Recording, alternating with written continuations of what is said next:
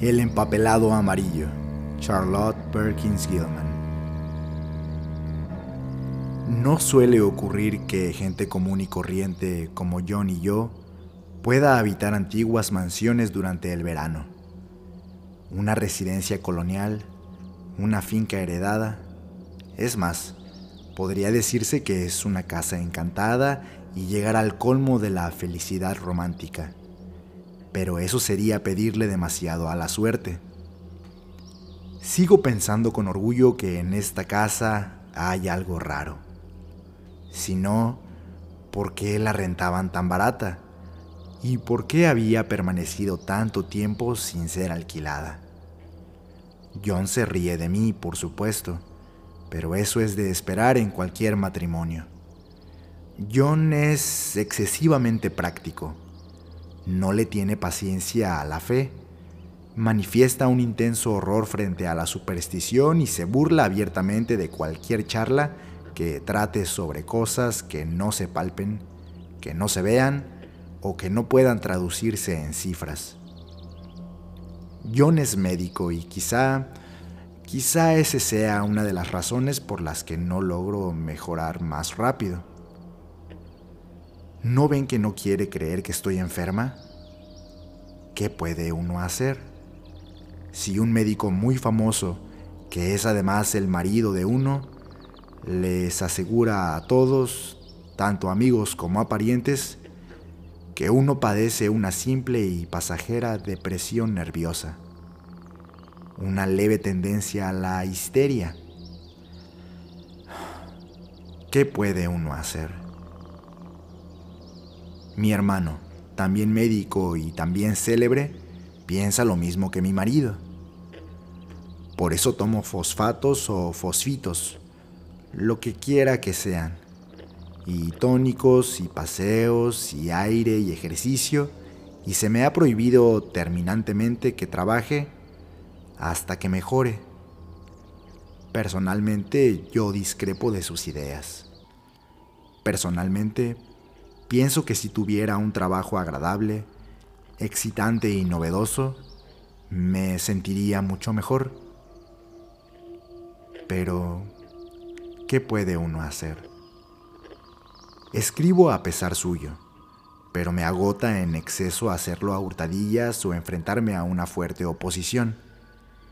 A veces se me ocurre que en mi condición nerviosa, si no tuviera tanta oposición y más compañía, y más estímulos. Pero John asegura que lo peor que me puede pasar es pensar en mi salud. Debo confesar que siempre me hace sentir mal, aunque no hacerlo me perjudica mucho más.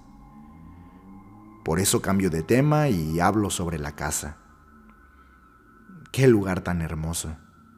Es solitario, alejado de la carretera, a casi tres millas del pueblo me recuerda a las viejas mansiones inglesas sobre las que tanto se escribe, con sus muros, setos y rejas que separan y muchas casitas desperdigadas para uso de los jardineros y la gente.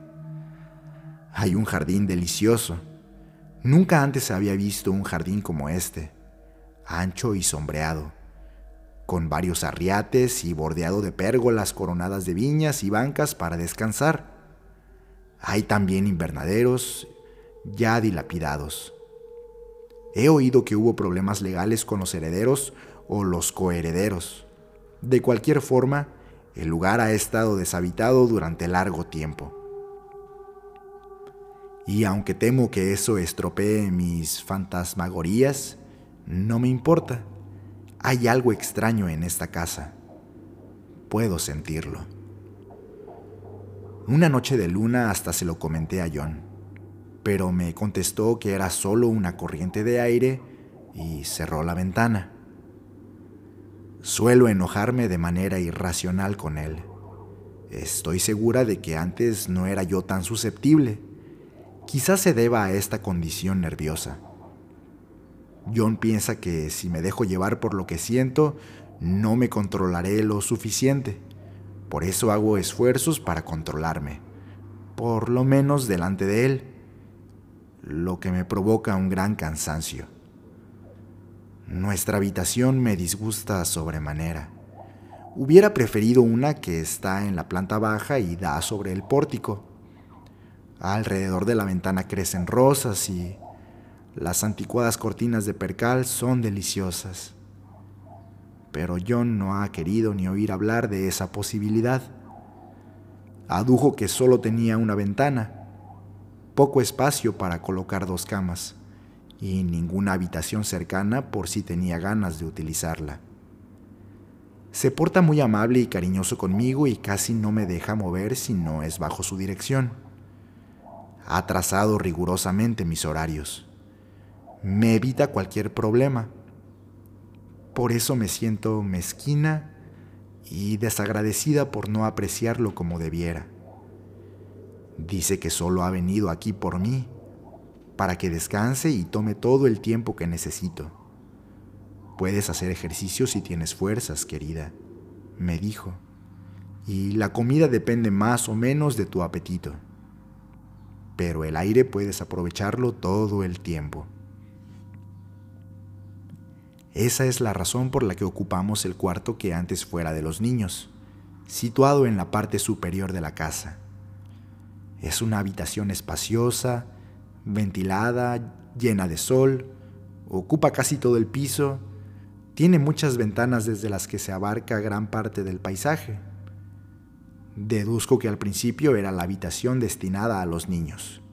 Luego, cuarto de juegos y gimnasio. Las ventanas están protegidas con barrotes y hay argollas y cosas de ese tipo en las paredes.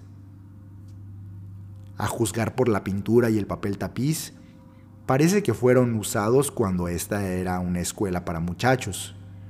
El papel tapiz ha sido arrancado alrededor de la cabecera de la cama, hasta donde alcanza la vista, y allá abajo, al final del cuarto, hay un gran fragmento dañado. Nunca había visto un tapiz tan desagradable en mi vida. Es uno de esos diseños extravagantes y extensos que atentan contra el más elemental sentido artístico. Es lo bastante monótono como para que los ojos se confundan al seguirlo, lo suficientemente acentuado como para irritar e incitar a examinarlo. Y si se siguen atentamente con los ojos sus torpes e inciertas curvas, se advierte que de repente se suicidan, se precipitan en perspectivas atroces y se destruyen de la manera más contradictoria e inusitada. El color es repelente, casi nauseabundo, un amarillo sucio y brillante, que se desvanece extrañamente a medida que se pone el sol. Es un anaranjado sombrío, aunque chillón a retazos y que, de pronto, adquiere una tonalidad sulfurosa y enfermiza. Es lógico que los niños lo odiaran. Yo lo odiaría también si tuviera que permanecer mucho tiempo en esta habitación. Mm. Viene llegando John. Tengo que esconder esto. Se altera mucho cuando me ve escribir. Ya llevamos aquí dos semanas y no había tenido muchas ganas de escribir desde ese primer día. Estoy sentada junto a la ventana en esta habitación atroz destinada a los niños y no hay nada que impida mi escritura excepto la falta de fuerzas. John se pasa el día afuera y hasta algunas noches cuando tiene casos graves que atender. Me alegra que mi caso no sea serio, pero estos problemas nerviosos producen una gran depresión. John no sabe realmente cuánto estoy sufriendo. Sabe que no existe ninguna razón para que sufra y eso le basta. Por supuesto que se trata solamente de mis nervios. Me pesa tanto no poder hacer lo que debiera. Deseaba que John descansara, darle tranquilidad y no ser un peso muerto. Nadie creería el esfuerzo enorme que me cuesta hacer lo que hago. Escribir, vestirme, recibir y ordenar algunas cosas. Qué bueno que Mary sea tan buena con el bebé. qué bebé tan adorable. Y sin embargo, no puedo estar con él. Me pone muy nerviosa. Supongo que John nunca se ha sentido nervioso en toda su vida. Se burla mucho de mí cuando le hablo del tapiz amarillo. Al principio pensó en retapizar el cuarto, mm, pero luego dijo que estaba yo permitiendo que se apoderara de lo mejor de mí y que no hay nada más nefasto para un paciente que sufre de los nervios que dejarse llevar por sus fantasías. Una vez que haya cambiado el tapiz, dijo, será la cama que es muy pesada, luego los barrotes de las ventanas o la reja de protección que está al final de las escaleras y así hasta el infinito. Sabes que este lugar te sienta bien, me dijo. Y realmente, querida, sería absurdo renovar la casa si la hemos rentado solamente por tres meses. Entonces mudémonos abajo, contesté. Hay cuartos tan hermosos en esa planta. Entonces me abrazó. Me dijo nombres tiernos, que era su querida conejita y que si quería podríamos mudarnos hasta al sótano y de remate blanquear las paredes. Pero tiene razón acerca de las camas, las ventanas y otras cosas. Se trata de un cuarto ventilado y cómodo que satisface todos los deseos y, por supuesto, no voy a ser tan estúpida como para crearle problemas por un simple capricho. Empiezo a encariñarme con este gran cuarto mm, si no fuera por ese horrible tapiz. Puedo ver el jardín desde una de las ventanas, las pérgolas, profundamente sombreadas y misteriosas, las desenfrenadas y anticuadas flores, los arbustos y los árboles retorcidos. Desde otra de las ventanas gozo de una vista encantadora de la bahía y de un pequeño muelle privado que pertenece a la finca. Hay un sendero sombreado que baja desde la casa. Siempre me imagino que veo gente caminando por los numerosos caminos y pérgolas. Pero John me ha advertido que no debo dejarme llevar por mis fantasías. Dice que con mi poder de imaginación y mi tendencia a fabular se agravará toda mi condición nerviosa, pero libraré a toda suerte de fantasías morbosas, por lo que debo usar mi voluntad y mi sentido común para contrarrestarlas. Trato de hacerlo. Pienso que si por lo menos me sintiera bien para escribir un poco, podría descargar la tensión nerviosa que este tropel de ideas me causa. Pero la verdad es que me canso mucho cuando lo intento. Me desanima no tener ningún apoyo o compañía para hacer mi trabajo. Dice John que cuando me ponga realmente bien, invitaremos al primo Henry y a Julia para que se queden una larga temporada aquí. Pero que por lo pronto sería como poner fuegos de artificio debajo de mi almohada si permitiera que ahora me visite gente tan estimulante. Me gustaría mejorar pronto pero no debo pensar en ello. Me da la impresión de que este papel se diera cuenta de la mala influencia que ejerce sobre mí. Hay un lugar recurrente donde el diseño cuelga como si se le hubiera roto el cuello y dos ojos saltones lo miran a uno de manera desafiante y patas arriba. Me da mucha rabia su impertinente persistencia esos ojos absurdos que nunca parpadean y que suben, bajan y se arrastran por todas partes. Hay un lugar en donde dos de los bordes no se ajustan y los ojos ascienden y descienden sobre la línea, uno un poco más alto que el otro. Nunca antes había visto tanta intensidad en la mirada de un ser inanimado y bien sabemos cuán expresivos son. Cuando era niña, a menudo permanecía despierta. Me aterrorizaba y me entretenía más que la mayoría de los niños en una juguetería si solamente contemplaba las paredes desnudas y los muebles comunes y corrientes. Recuerdo perfectamente el amable guiño con que me miraban las perillas de nuestro grande y antiguo escritorio y había una silla que siempre me pareció un amigo protector. Sentía que si algunas de las otras cosas me parecían demasiado temibles, siempre podía treparme a esa silla para sentirme a salvo. El mobiliario de esta habitación es, para decirlo menos, poco armónico. Tuvimos que subir todos los muebles de los cuartos de la planta baja. Me imagino que cuando se utilizaba como cuarto de juegos, tuvieron que sacar los muebles infantiles y no es sorprendente. Nunca he visto una habitación que haya sido tan deteriorada por los niños como esta. Como antes dije, el tapiz está destruido en varias secciones. Se adhieren entre sí aún más que si fueran hermanos. Debieron haber tenido tanta perseverancia como odio. El piso está rayado, además arrancado y astillado. El yeso mismo tiene agujeros por todas partes y esta gran cama pesada tiene el aspecto de haber sobrevivido a varias guerras. Pero no me importa nada, solo me importa el papel tapiz. Ahí viene la hermana de John. Es muy linda y se preocupa mucho por mí. No debo permitir que me descubra escribiendo. Es un ama de casa perfecta y entusiasta y no desea tener ninguna otra profesión. Cree, estoy segura, que es la escritura la que me ha hecho daño. Pero puedo escribir cuando se va y mirarla desde la ventana cuando se aleja. Una de las ventanas da sobre el camino, un camino largo, sinuoso y sombreado, y otro que apenas mira hacia el campo.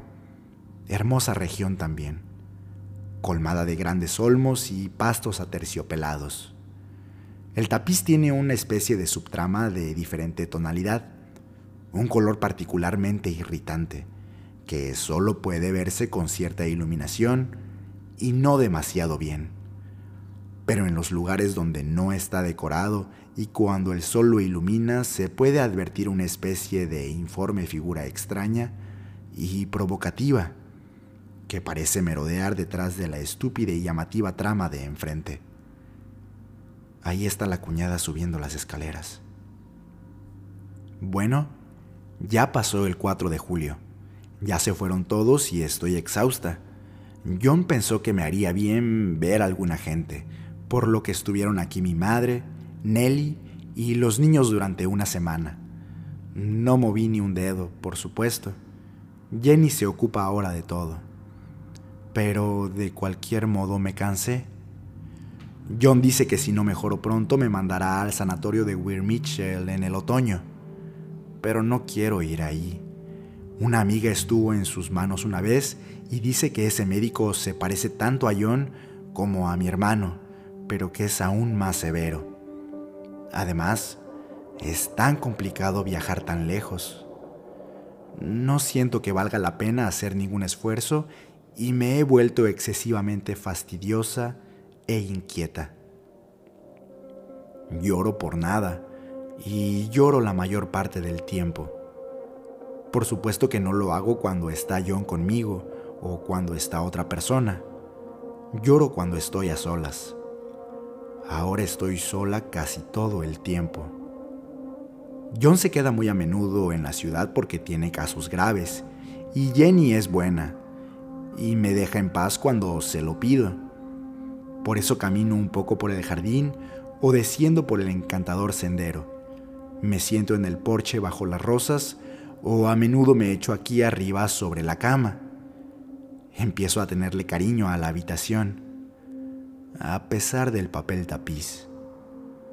O quizás sea por el tapiz.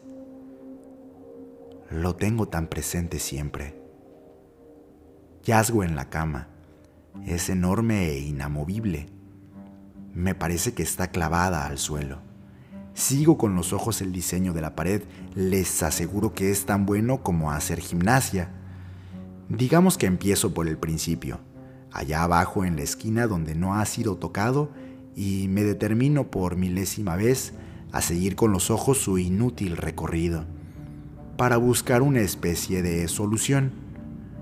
Conozco un poco las leyes del dibujo y me doy cuenta de que esta cosa no ha sido concebida siguiendo las leyes de la radiación ni de la alternancia, la repetición o la simetría, ni nada que remotamente se le parezca. Por supuesto que se repite en cada sección, pero no de otra forma. Si se mira de cierta manera, cada sección es independiente.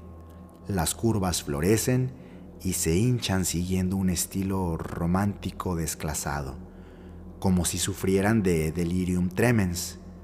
Se contonean de arriba a abajo y forman columnas aisladas de fatuidad.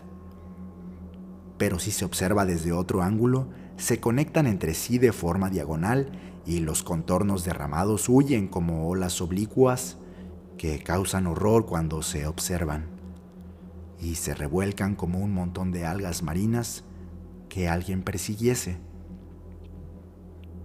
La cosa corre también horizontalmente, o por lo menos así me lo parece, por lo que me fatigo enormemente cuando trato de descubrir cuál es la dirección que toma. Han colocado una sección de manera horizontal a modo de friso, lo cual aumenta aún más la confusión. En cierto ángulo del cuarto hay un fragmento casi intacto y cuando las luces que lo iluminan disminuyen su intensidad y el sol poniente cae sobre él, puedo imaginar una radiación después de todo. Los interminables grotescos parecen formarse alrededor de un centro común y se precipitan en picada con el mismo frenesí. Me cansa observarlo. Creo que dormiré una siesta. No sé por qué tengo que escribir esto. No quiero y no me siento capaz. Además sé que John lo considerará absurdo, pero debo decir de alguna manera lo que siento y pienso me causa tanto alivio. Pero el esfuerzo empieza a ser mayor que el alivio. La mitad del tiempo siento una enorme pereza y me quedo acostada cada vez más largo rato.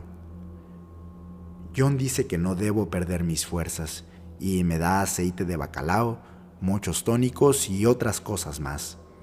Y eso sin tomar en cuenta la cerveza, el vino y la carne medio cruda. Querido John, me ama tanto y odia tanto verme enferma. El otro día traté de entablar una conversación razonable con él y decirle cuánto necesito que me deje ir a visitar a mi primo Henry y a Julia.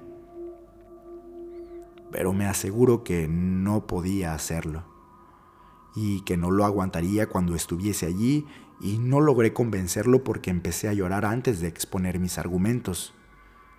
Me está costando un gran esfuerzo pensar correctamente. Me imagino que es a causa de esta debilidad nerviosa. Y mi querido John me cargó en sus brazos y me subió por las escaleras. Me echó sobre la cama, se sentó a mi lado y me leyó en voz alta hasta que me dolió la cabeza. Me dijo que yo era su amor y su consuelo, lo único que tenía, y que yo debía ocuparme de mi salud y ponerme bien por él. Dice que soy la única que puede ayudarme a salir de este problema, que debo tener más voluntad y ejercer mi autocontrol para evitar que fantasías estúpidas me dominen. Estoy tranquila porque el bebé está bien y está feliz, y no tiene que dormir en este cuarto con su espantoso papel tapiz. Si nosotros no lo hubiésemos ocupado, ese precioso niño hubiese tenido que dormir aquí. ¡Qué suerte! Por nada del mundo hubiese permitido que un hijo mío, un pequeño ser impresionable, viviese en un cuarto como este. Nunca antes lo había pensado, pero creo que ha sido buena suerte que John me haya puesto aquí después de todo. Yo puedo soportarlo mejor que un bebé, ¿no es cierto? Por supuesto que ya no hablo de ello. Me he vuelto astuta aunque siempre tengo que estar alerta. Hay cosas en el tapiz que solo yo conozco y que nadie más conocerá.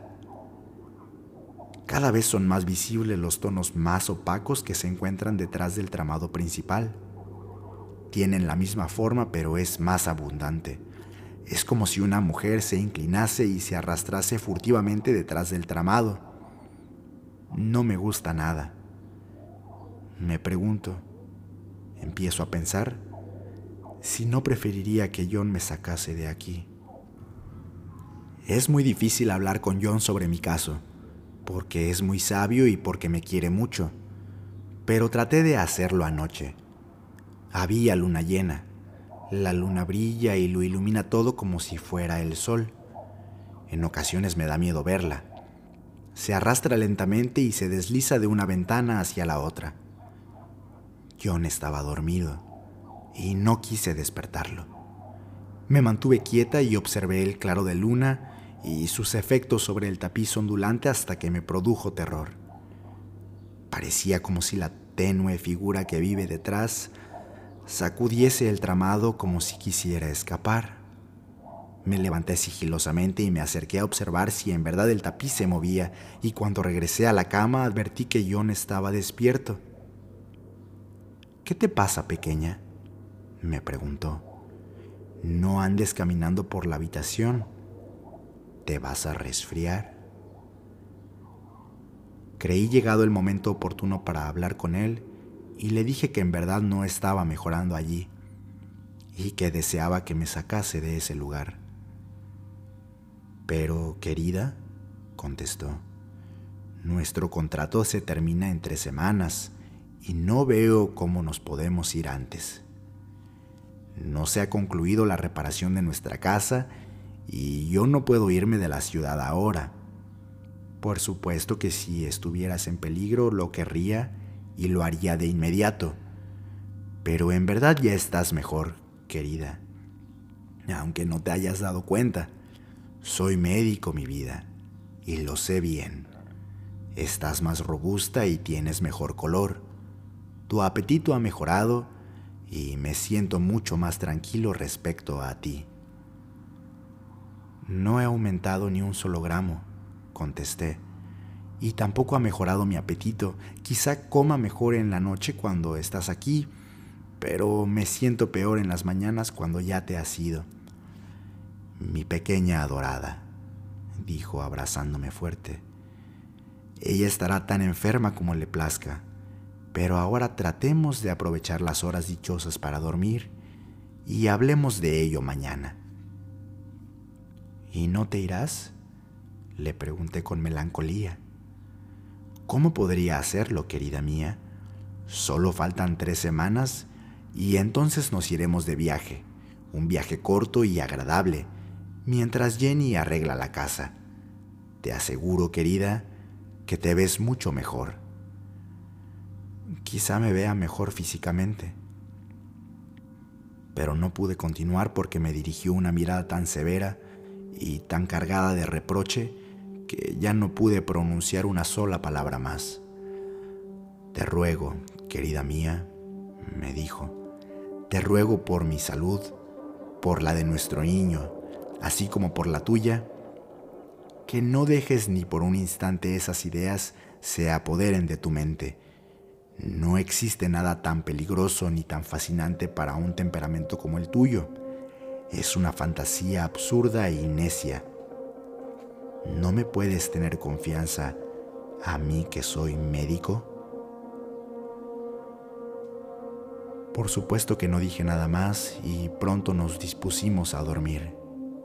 Él pensó que yo estaba dormida, pero no lo estaba. Permanecía acostada, tratando de decidir durante horas si los tramados delantero y trasero del tapiz se estaban moviendo aislados o de manera conjunta. Durante el día, este tramado no tiene continuidad, desafía todas las leyes, lo que para un agente normal produce una constante irritación. El color es de por sí bastante horrendo, muy poco confiable y bastante irritante pero el tramado es lo que más me tortura.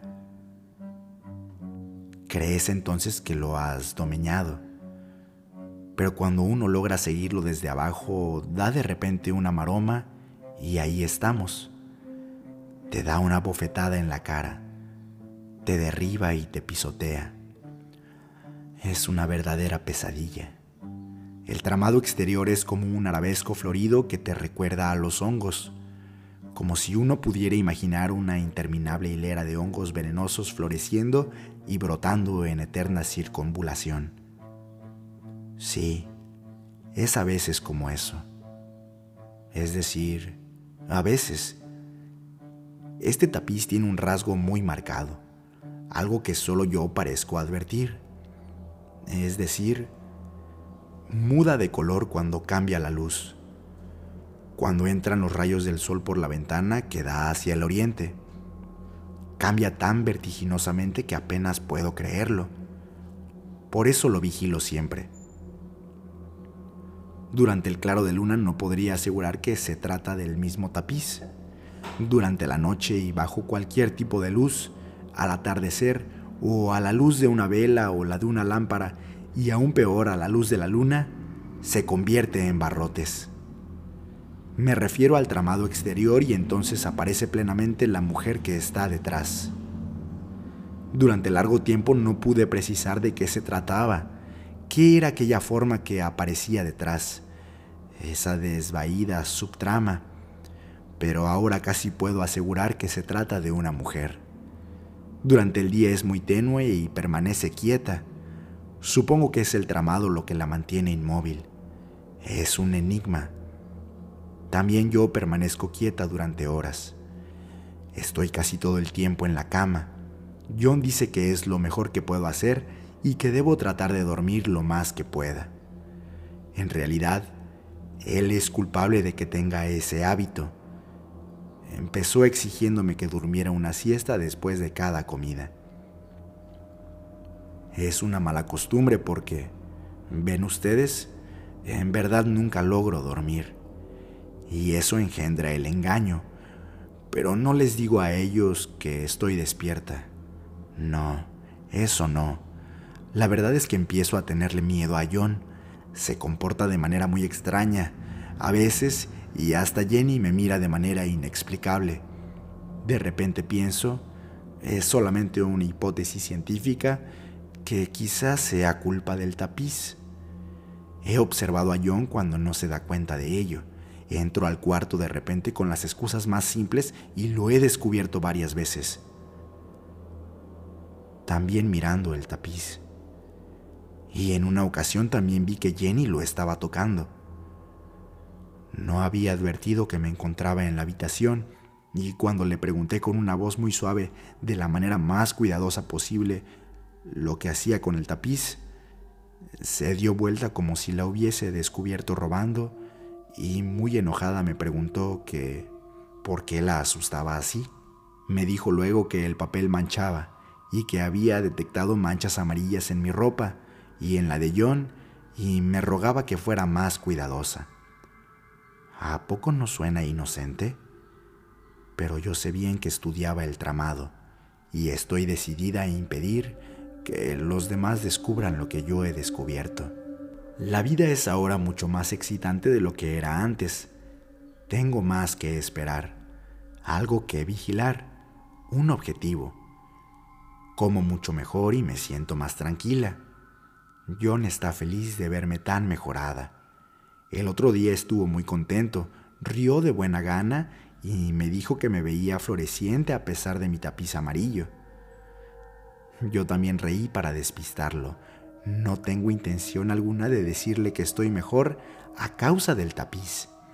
Se burlaría de mí y hasta querría sacarme de aquí. No quiero irme ahora que lo he descubierto.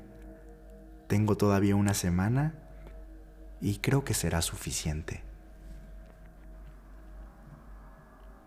Me estoy sintiendo mucho mejor.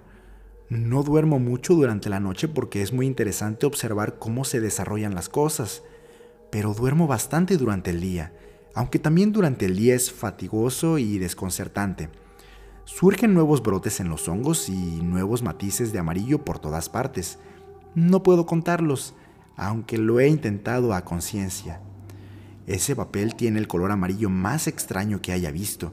Me hace pensar en todas las cosas amarillas que he visto en mi vida no bellas como las copas de oro, más bien cosas amarillas, asquerosas y malas. Pero hay algo más acerca del tapiz, el olor. Lo sentí desde que entré por primera vez en la habitación, pero con tanto aire y sol no era tan malo. Esta semana hemos tenido en cambio niebla y lluvia y a pesar de que las ventanas estén abiertas o cerradas, el olor nunca desaparece. Se arrastra por la casa. Lo sentí avanzando hacia el comedor, merodeando por la sala.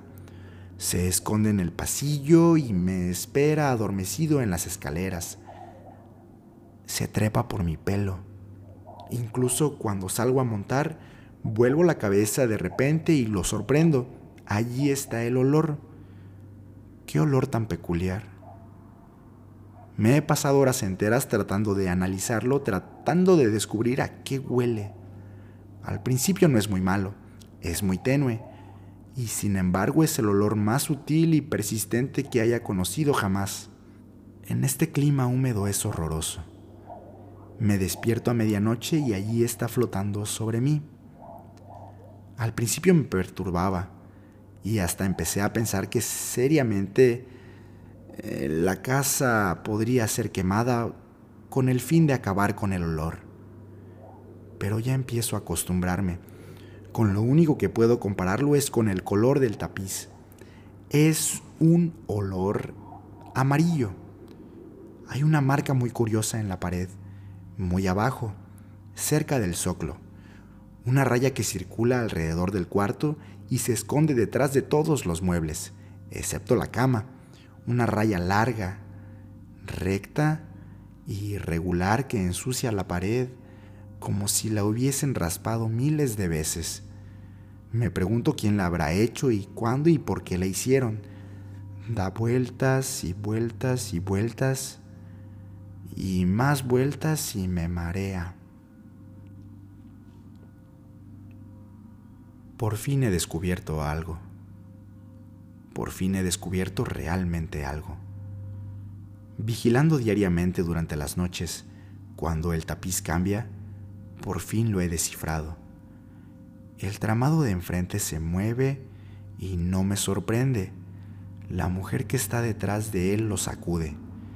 A veces pienso que hay muchas mujeres detrás y a veces que hay solo una que se arrastra rápidamente y su movimiento hace temblar el tapiz en toda su superficie.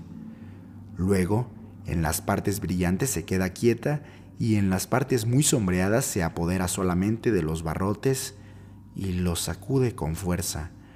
Y siempre está tratando de atravesar el tramado, pero nadie es capaz de atravesarlo porque sofoca mucho.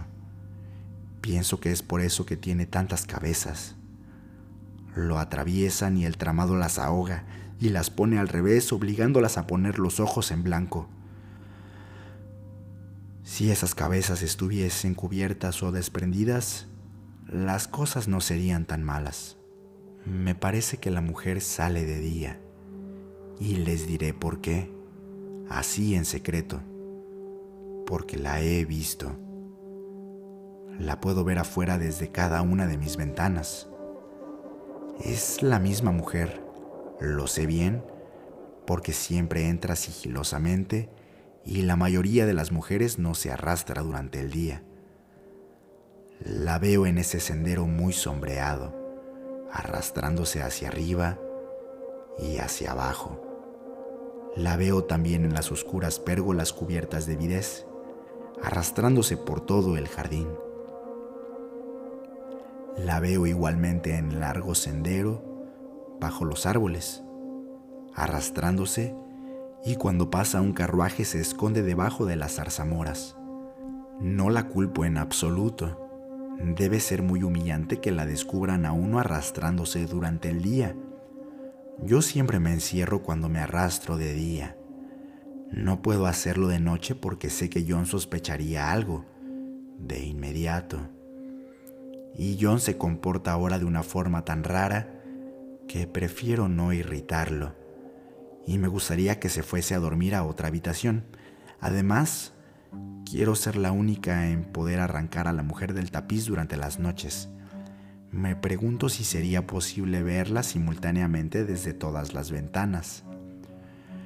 Pero por más que me dé vuelta rápidamente, solo alcanzo a verla desde una sola de ellas. Y aunque siempre la veo, ella es capaz de arrastrarse mucho más rápidamente de lo que yo soy capaz de darme vuelta. A veces la he mirado, allá a lo lejos, en pleno campo, arrastrándose tan rápido como la sombra de una nube en la tormenta.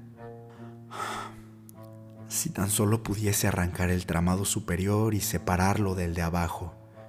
Pienso hacerlo, poco a poco. He descubierto otra cosa curiosa, pero no lo diré ahora. No hay que confiar demasiado en la gente. Tengo solamente dos días para arrancar totalmente el papel y creo que John ha empezado a notarlo. No me gusta cómo me mira. Le he oído preguntarle a Jenny varias cosas técnicas acerca de mí, pero ella le ha dado muy buenos informes.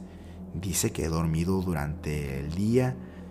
Mm, John sabe que no duermo bien durante las noches, a pesar de que trato de no moverme. Me ha hecho todo tipo de preguntas y finge que me quiere mucho y que es muy bueno, como si no pudiera ver lo que piensa.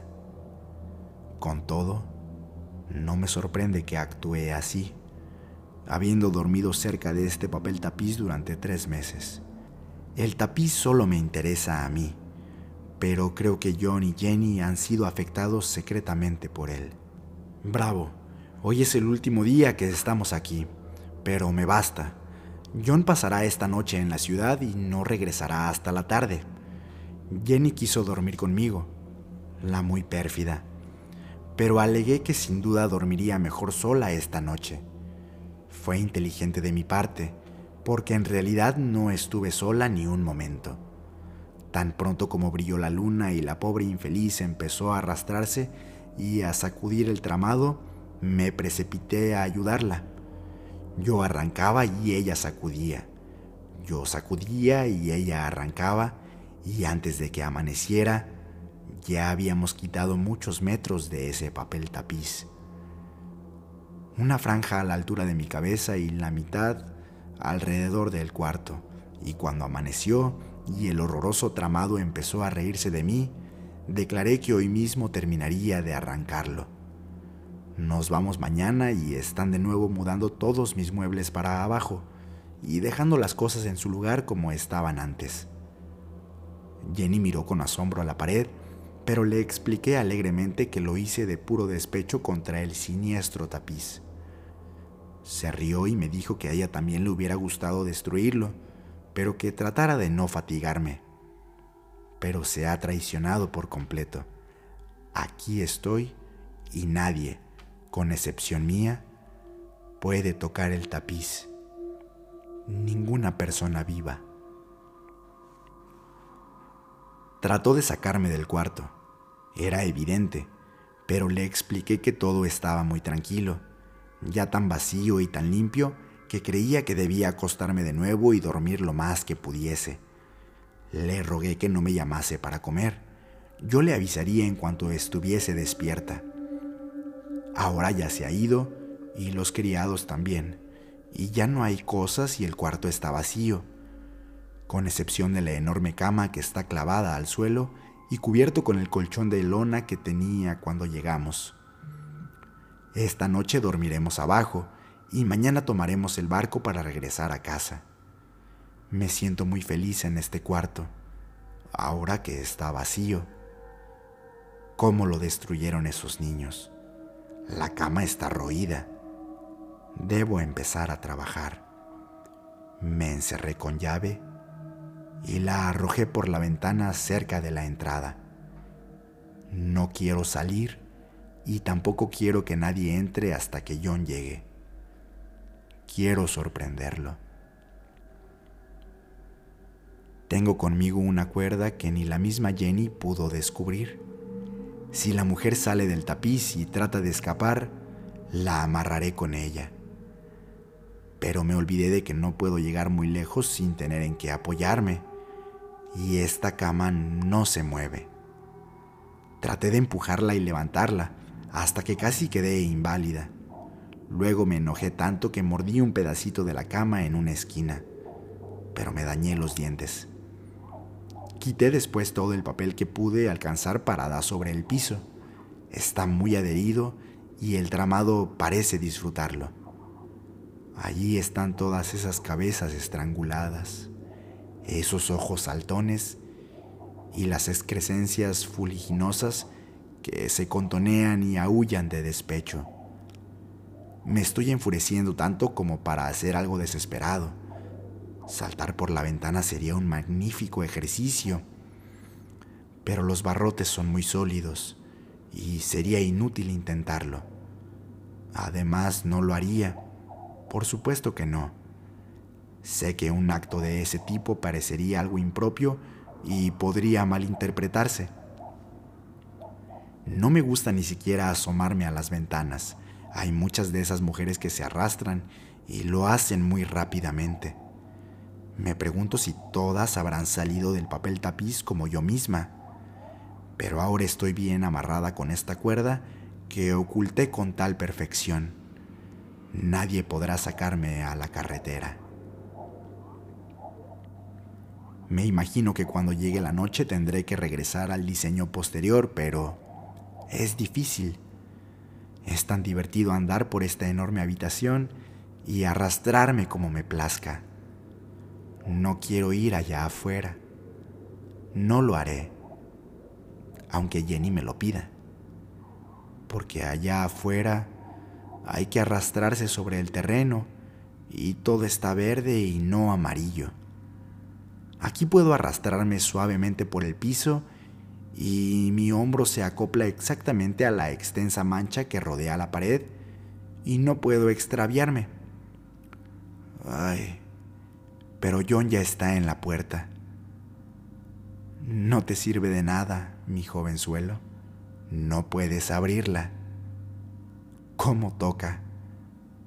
¿Cómo llama? Ahora pide que le traigan un hacha.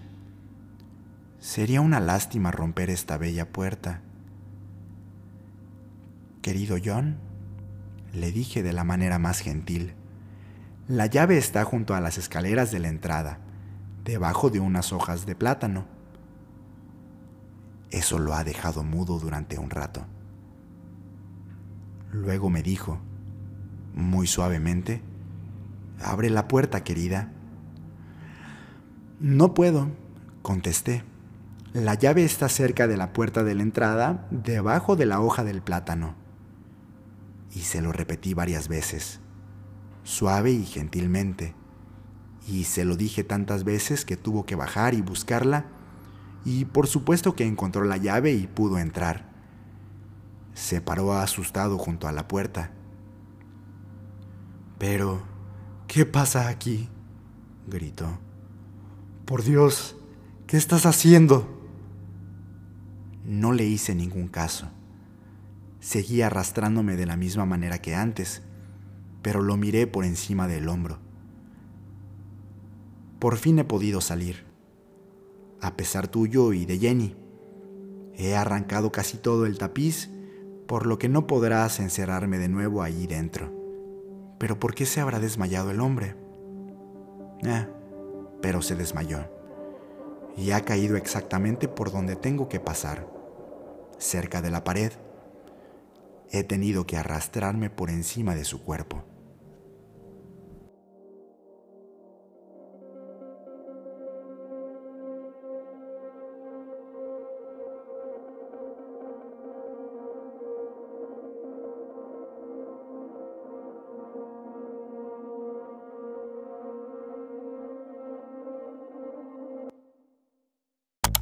Gracias por escuchar. ¿Te gusta el podcast y te gustaría apoyar a este proyecto? Considera suscribirte a nuestro Patreon por solo un dólar al mes. Eso nos ayudará a seguir produciendo episodios de alta calidad. Cada donación, por pequeña que sea, nos ayuda a cubrir los costos de producción y a mantenernos al aire. Además, al unirte a Patreon podrás descargar libremente toda la música original de cada episodio ya sea para utilizarla en tus proyectos personales o solo para ambientar tu día a día. Puedes encontrar el link en la descripción del podcast. Nuevamente, gracias por escuchar.